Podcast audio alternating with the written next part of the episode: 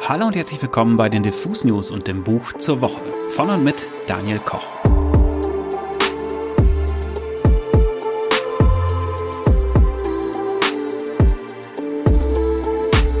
Wenn der von uns sehr geschätzte Danger Dan bei Facebook schreibt, die letzten Männer des Westens von Tobias Ginsburg sei, Zitat, das wichtigste Buch, das man gerade schreiben könnte, und wenn dann auch noch Anton Schneider, aka Fat Tony, mit dem Autor gemeinsam das Hörbuch einliest, dann liegt irgendwie nahe, dass wir uns das mal genauer anschauen, hier bei Diffus.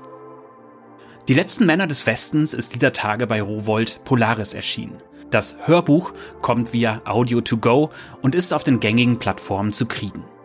Es ist kein Roman, sondern ein Sachbuch, eine Undercover-Reportage mit dem erklärenden Untertitel Antifeministen, rechte Männerbünde und die Krieger des Patriarchats.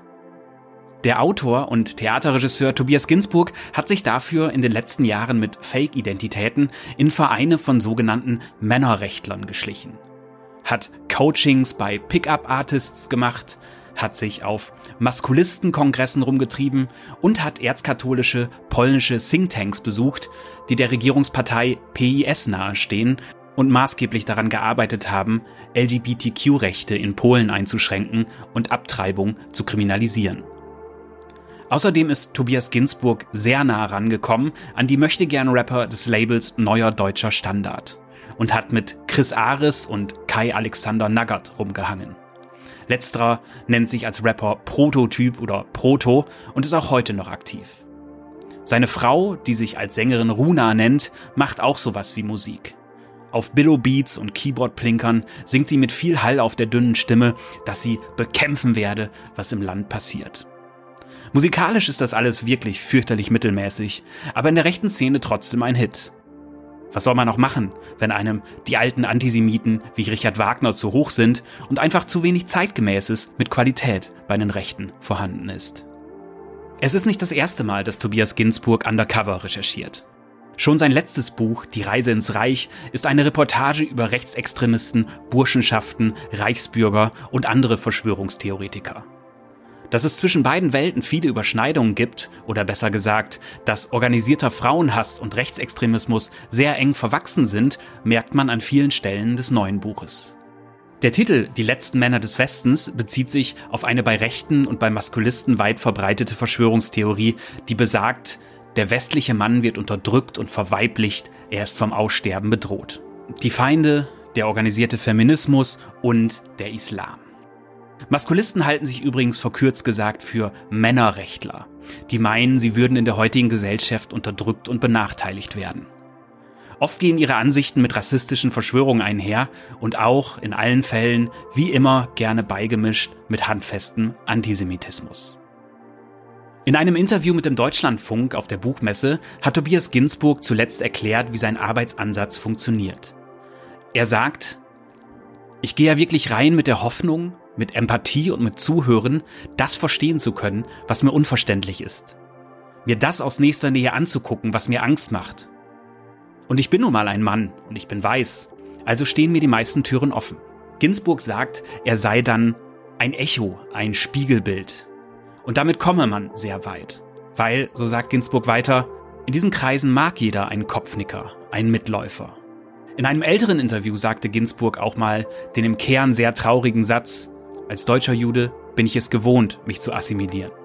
Ginsburg beschreibt die unsäglichen Dinge, die er während seiner Reportage sieht und hört, mit einer sehr zugänglichen, persönlichen Sprache. Das Buch will nicht das große Sachbuch sein, das das Thema von allen Seiten beleuchtet und richtig in die Tiefe geht. Es ist eine persönliche Reportage mit politischer Sprengkraft. Ginsburg spricht immer mit seinem Autoren-Ich, schreibt mal kämpferisch, mal schockiert, mal von Selbstekel und von Angst geplagt. Dabei spürt man auch immer wieder diese Momente, wo es für einen Journalisten wie ihn zwischenmenschlich kritisch wird. Nämlich, wenn er fürchtet aufzufliegen oder ähnlich schlimm, wenn er im Falle des Rappers Prototyp anfangs sogar merkt, dass dieser Typ kumpelig und charismatisch sein kann und ihn umgarnen will. Aber Ginsburg zeigt auch immer wieder seine Verachtung für diese Typen und vor allem für ihre Ideen, die zwar oft lächerlich klingen und meistens eigentlich alle in ähnlicher Form schon seit 1913 around sind, aber eben heute noch wahnsinnig gefährlich sind. Weil all diese Typen sehr clever darin sind, genau damit strauchelnde, unsichere Männer einzufangen. Weil sie sich gerne größer, intellektueller und etablierter machen, als sie sind. Und vor allem, weil sie oft politisch sehr gut vernetzt sind. Und das mitnichten im Untergrund, sondern inzwischen sehr öffentlich. Als die Rapper des neuen deutschen Standards zum Beispiel davon schwadronieren, nach Bautzen zu ziehen und da ein neues Zentrum der deutschen Rechten aufzubauen und sie ein Mitglied einer Motorradgang überreden wollen mitzukommen, sagt Chris Ares zu diesem Typen, ich krieg dich da sofort bei der AfD unter. Das ist gar kein Problem. Im sächsischen Landtag suchen die händeringend nach Mitarbeitern. Und dafür gibt es sehr gutes Geld. Aber nicht nur die AfD hat organisierte Frauenhasser und Maskulisten in den Reihen. Das Buch beginnt mit einem Besuch bei einem Männerverein, der sich, kein Witz, auf dem Herrenberg trifft, um über die Unterdrückung des Mannes durch die Frauen zu klagen. Da taucht dann ein FDP-Politiker auf, namens Sebastian von Meding. Der wird auch später den Gender-Kongress organisieren, der in Wahrheit ein Maskulistenschaulaufen ist.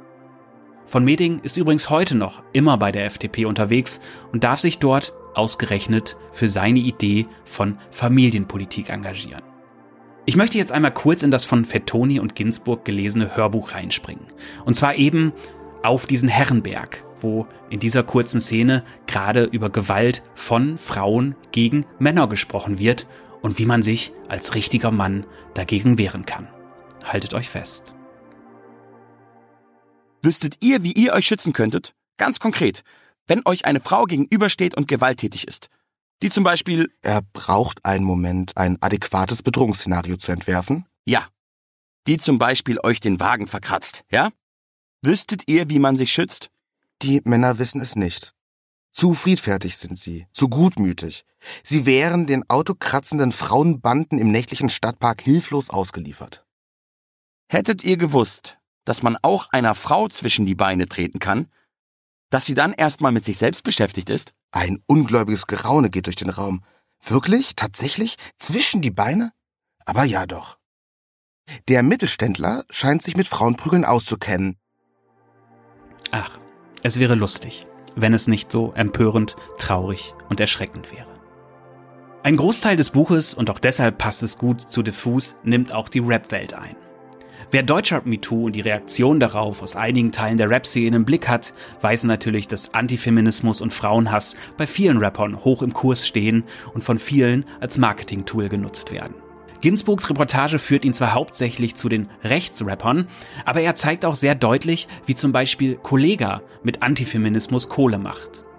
Seine Boss-Transformation und sein komplettes Schaffen der letzten Jahre zielt exakt auf junge, verunsicherte Männer oder Jungen, die ihr fehlendes Selbstwertgefühl bei ihm aufpäppeln können. Dafür werden sie mit Alpha-Gelaber und übergriffigen Pickup-Artist-Strategien gefüttert und von Kollega und all seinen nicht billigen Angeboten umworben, um nicht zu sagen ausgenommen. Was dann dazu führt, dass diese Jungs mit einem Frauenbild aus der Nummer rauskommen, das gelinde gesagt problematisch ist. Und sie garantiert auch nicht in die Arme einer liebenden Frau führen wird. Als Ginsburg auf einem geheimen Konzert von Chris Ares und Prototyp ist, wundert er sich wiederum auch gar nicht darüber, dass der DJ zum Anheizen Finch Asozial und King Orgasmus One pumpt. Ich möchte noch einmal kurz in das Hörbuch springen, und zwar in einen Moment, wo Ginsburg bei Chris Ares und Prototyp ist, nachdem er sich lange nicht gemeldet hatte und fürchtet, er sei aufgeflogen. Tobias Ginsburg hatte ihnen nämlich erzählt, er wolle eine Dokumentation über sie drehen, die zeigt, dass sie die neue Macht im Rap werden. Dann aber hatte er sich, eben aus besagtem Selbstekel, ein wenig zurückgezogen von den beiden. Hier kommt der Part, der das erste Wiedersehen danach beschreibt und die Ängste, die Ginsburg dort gespürt hat. Handschläge klatschen, Schultern werden geklopft, fröhlich hüpft ein junger Labrador um uns herum, während Chris und Kai mich begrüßen. Kai lacht. Sowas kannst du nicht bringen. Wir haben schon auf den Antifa-Bericht gewartet. Du mit deiner Paranoia. Nur Chris lacht nicht. Seine Stimme ist für seinen massiven Kantenkörper überraschend hell, fast sanft. Ich habe auch Linken immer Rede und Antwort gestanden. Aber du musst wissen, so V-Leute, die versucht haben, sich hier so unterschwellig einzufädeln, die sind alle verschwunden. Ich grinse. Ich atme. Nee, Spaß. Sagt Chris und ich grinse weiter. Bin mir sicher, dass das wirklich nur Spaß war. Das muss jetzt einfach Spaß gewesen sein, denn die beiden durchtrainierten Hühnern haben deutlich längere Beine als ich und können mit Sicherheit deutlich schneller laufen. Ich kann am Ende Danger Dan und seinem Facebook-Post also nur beipflichten.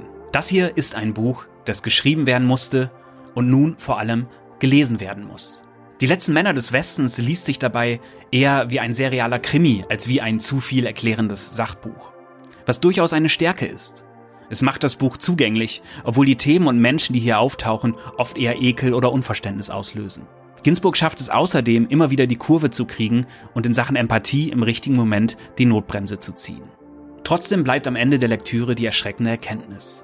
Das Gedankengut, das diese Männer propagieren, ist immer noch wahnsinnig beliebt. Mit Frauenhass und rassistischen Verschwörungstheorien kann man verunsicherte Menschen einfangen.